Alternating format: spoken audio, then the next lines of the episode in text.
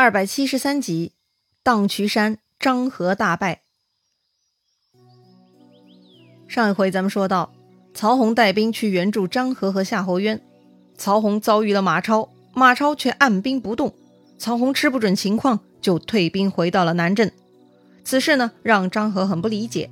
结果呀，曹洪告诉张合，说是有个叫管路的神捕说过，这边的作战会折掉一员大将。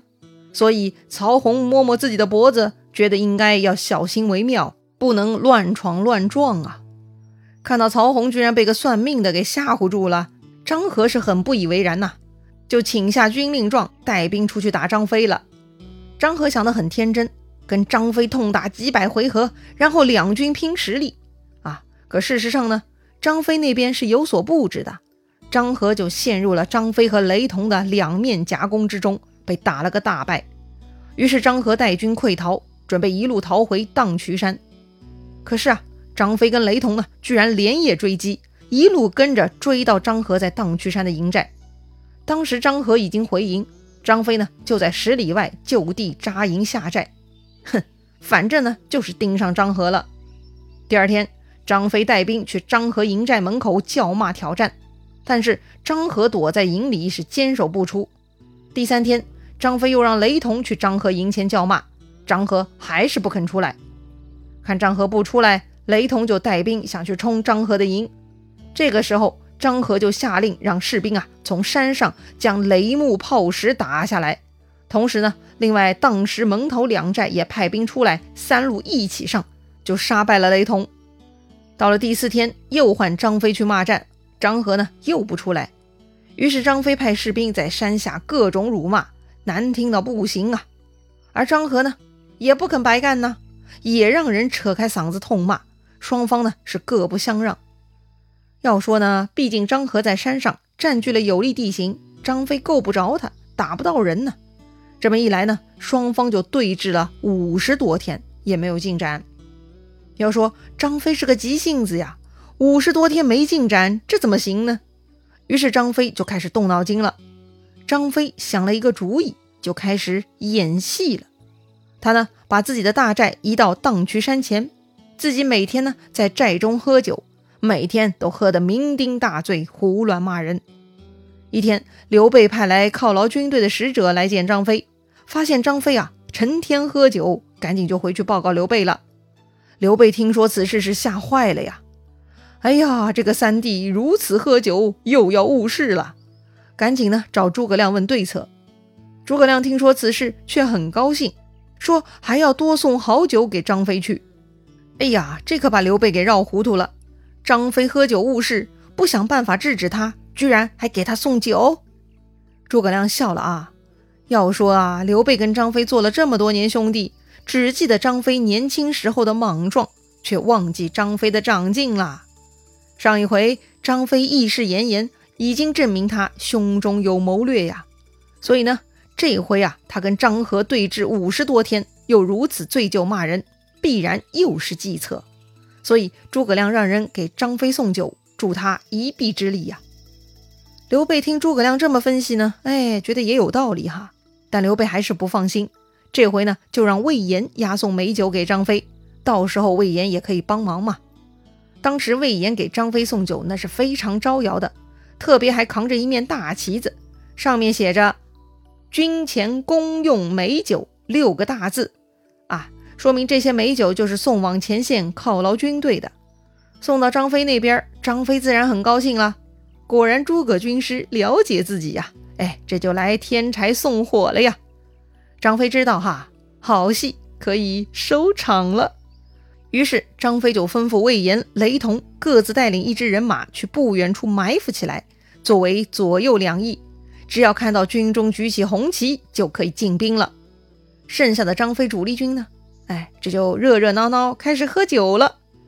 当时张合的细作已经探听到魏延押送好酒过来，而张飞居然跟手下们这就开始大吃大喝起来，根本没把战场当回事儿。哎，更过分的是，张合听说呀。这个张飞啊，在帐下喝酒，还下令让两个小兵搞相扑游戏，以此取乐。哎呀，张合气坏了，这该死的张飞如此狂妄，跟自己对峙这么大的事儿，张飞居然不放在眼里，还有心思喝酒取乐。哎呀，真的是欺人太甚呐！于是呢，张合就再也憋不住了。将近两个月没动手了嘛，张合本来就很想弄死张飞，趁眼下张飞只顾喝酒取乐，看来是个好时机呀。张合当天晚上下令要去偷袭张飞营寨，同时呢，让门头、当时两个寨子的人马也一起出来，作为左右救援。话说当天晚上天气还不错，月色微明，张合带兵偷偷从山上下来。远远的就看到张飞大帐灯火通明，哎，这个张飞还在帐中喝酒呢。哼！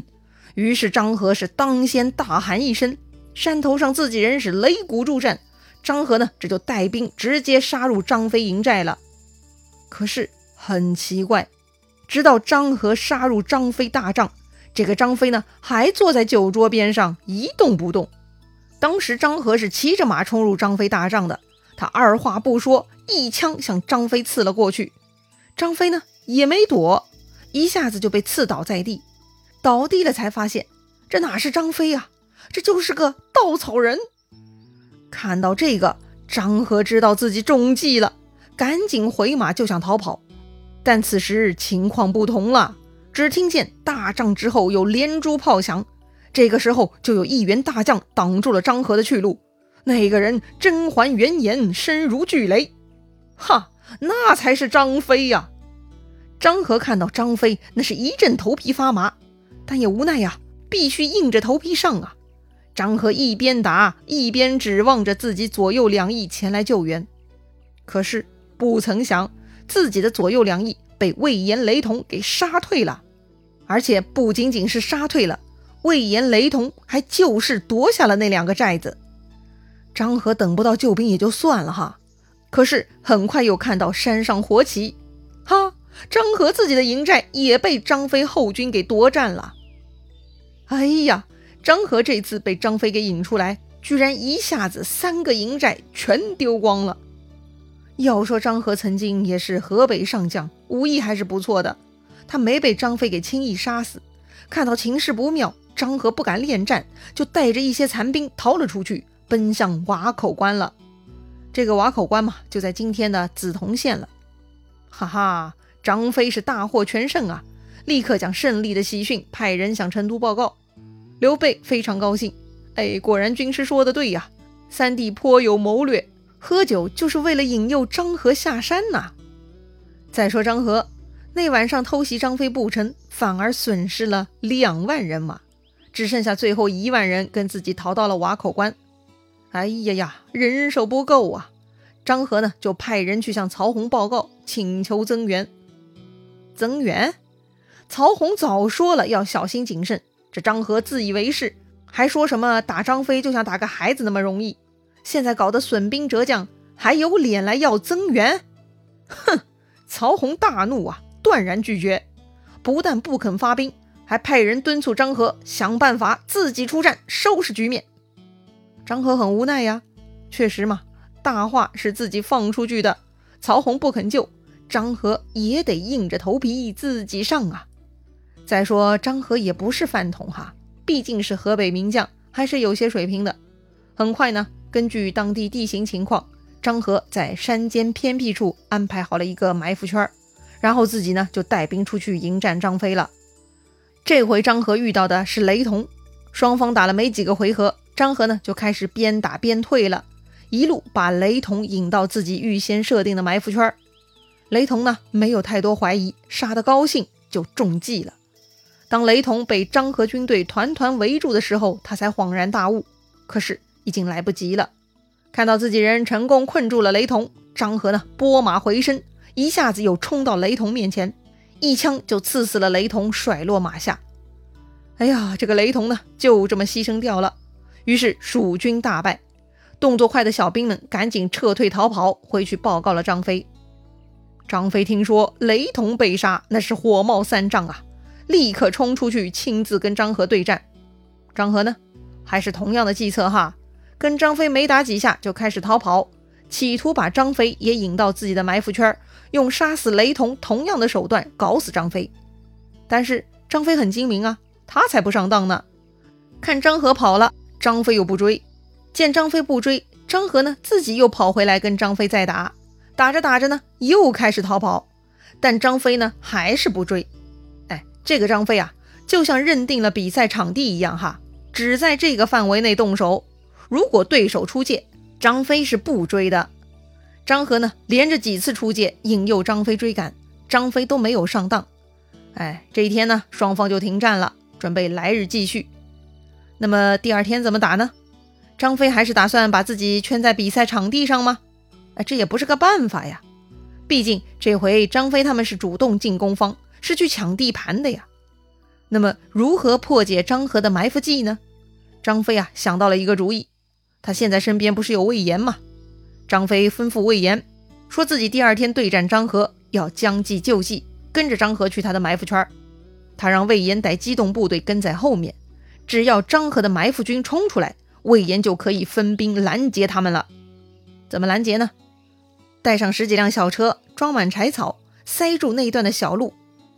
到了时间呢，就在那儿放火堵住张合的埋伏军，这样张合没有救援，就任凭张飞来打了。